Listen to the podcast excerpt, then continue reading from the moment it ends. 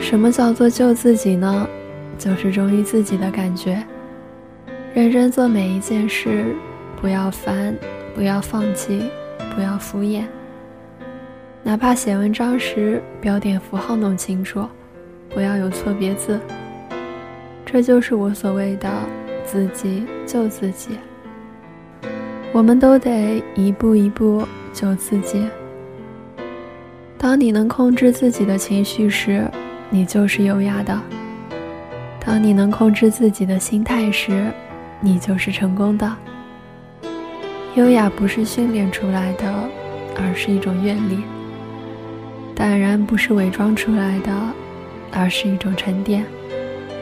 时间流逝，老去的只是容颜。